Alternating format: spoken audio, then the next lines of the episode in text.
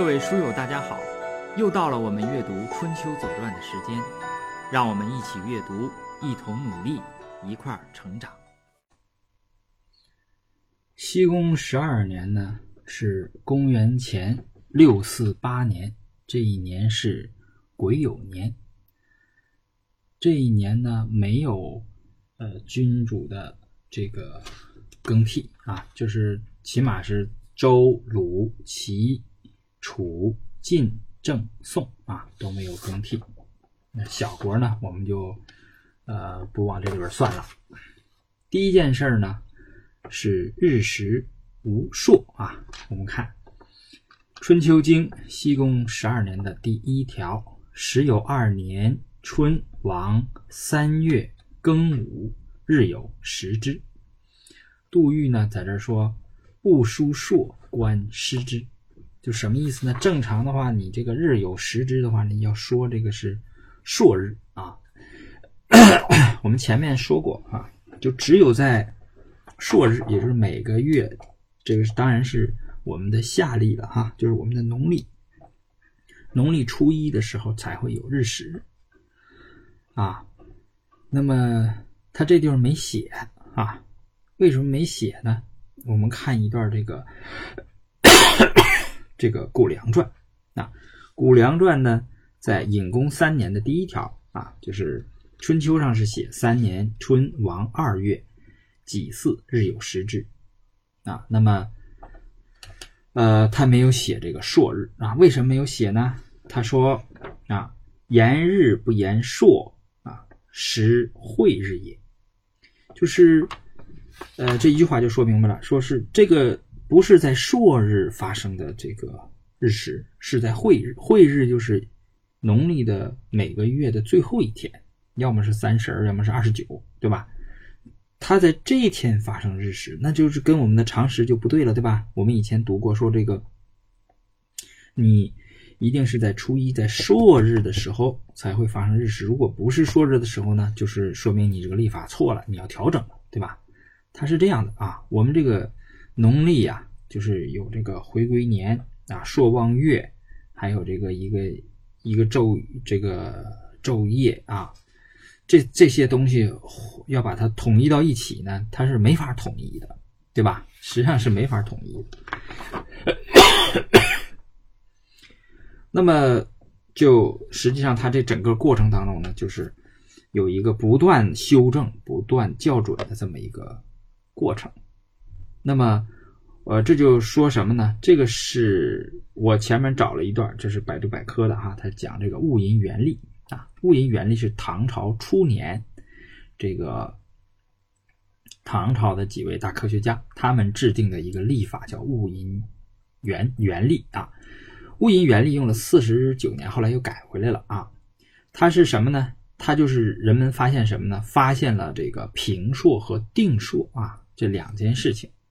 就是这个平朔和定朔呢，是呃，就是所谓呃朔，从这个朔日到朔日啊，呃，就是从上朔到朔啊，这这个就是从上一个月的初一到这个月的初一，它不是呃固定不变的啊，就是这个月亮的周期呀，它也不是固定不变的，它是有这个有差异的。那么这个问题呢，是直到唐朝的时候啊才发现，所以就是唐朝呢，这个它的物银元历呢，就把这种这个上朔到朔的这段时间呢调整过来了，就是把它改成呢叫做定朔。以前都一样的时候呢，叫做平朔。也就是说，在唐朝这个物银元历之前，就是我们古人没有发现这个。这个平朔和定朔的这个事情，那么也就会出现什么情况呢？也就会出现晦日，就是每个月最后一天发生日食，这个也是正常的啊，呃，也是符合这个道理的，因为这个平朔和定朔这个中间有有这么一个事情啊。那么这个 在春秋的时候，你看在先秦的时候呢，呃，他都。不知道怎么解释这件事儿啊？不知道这件事情就是为什么在晦日发生日食啊？那么你看，嗯，这个《谷梁传》里边就非常有 非常有趣儿哈，他解释的这个事情 解释的很好哈。你看，呃，不是很好啊，很有意思。他说，呃，为什么晦日有时呢？就是说他就解释日食了。他说，七日有十日者何？那为什么要有日食呢？就是这个太阳为什么会缺一块呢？对吧？他说，兔者外攘，食者内攘，缺然不见其攘有食之者也。说你不管什么东西没了啊，你这个，呃，你要么往外吐，哈，对吧？你就吐出来的东西。你要是吃进去的话呢，那你肯定是你肚子里也得有这个东西。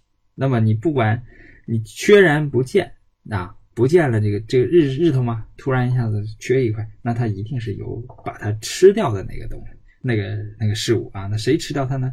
啊，那么他说有内磁也，有外磁，也就是说这个内攘和外攘的事。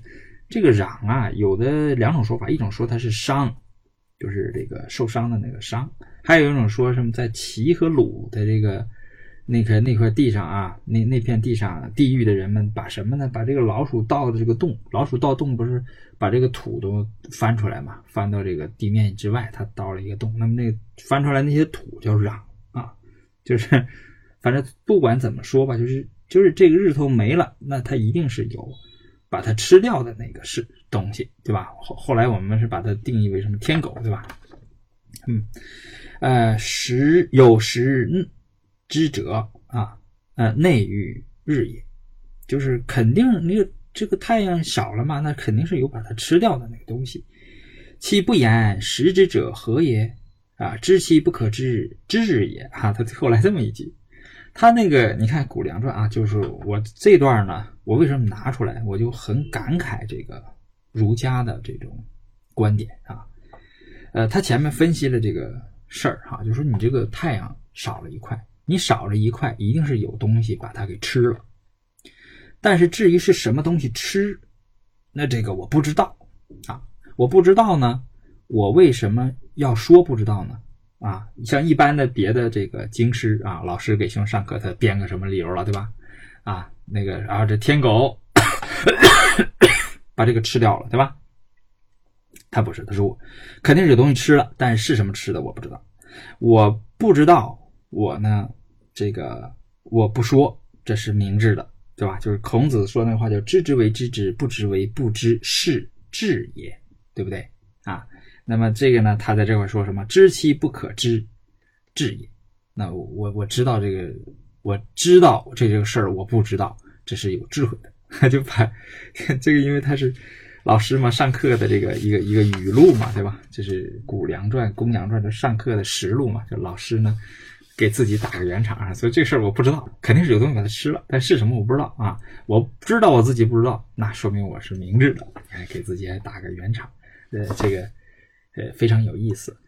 呃，实际上透过这个意思啊，透过这个原厂这个事儿呢，实际上我们看出来，这个儒家学者应该是在当时这个你什么道家呀，什么什么那几家哈，阴阳啊，法家，他是比较讲究实证的，也就是说，他具备这个科学的精神。这也就是为什么你比方说，我们这个在我们中华这个文化里边啊，你像呃。在殷商是非常讲究，呃，占卜的。可是到了周啊，从西周到东周啊，到后来秦汉，慢慢的，虽然占卜这个现象一直在啊，但是它绝对不是主流。为什么呢？就多亏呃这些儒家啊，就是我们孔子以孔子为代表的这些儒家，他们是讲究实证的。就你这个东西，我知之为知之。不知为不知，是知也，对吧？知其呃不可知，知也啊，就讲究实证的这个精神。这个精神呢，你看古人他在科学不怎么昌明、不怎么发达的那个时代，他就一直坚持这个实证的精神，而且这种实证的精神一直是主流。你像那什么什么加基服鸾呐，什么。那些乱码七糟的占占卜算卦那些东西，它都不是主流，它不是决定每个人的命运、每个国家的命运、每个团队的命运啊，是在决策的那些决策者、执政者在决策的时候，他都不是以这个东西为为主要啊为主流的。那以这个为主流的商朝已经被淘汰了啊。那么这个是我要强调的啊，就是我们古人尚且知道什么是主流知道时政精神知道科学精神是这个我们生活也好工作也好执政也好决策也好的主流。那么我们今天的人就不要再犯糊涂了。好这是第一件事儿叫日食无数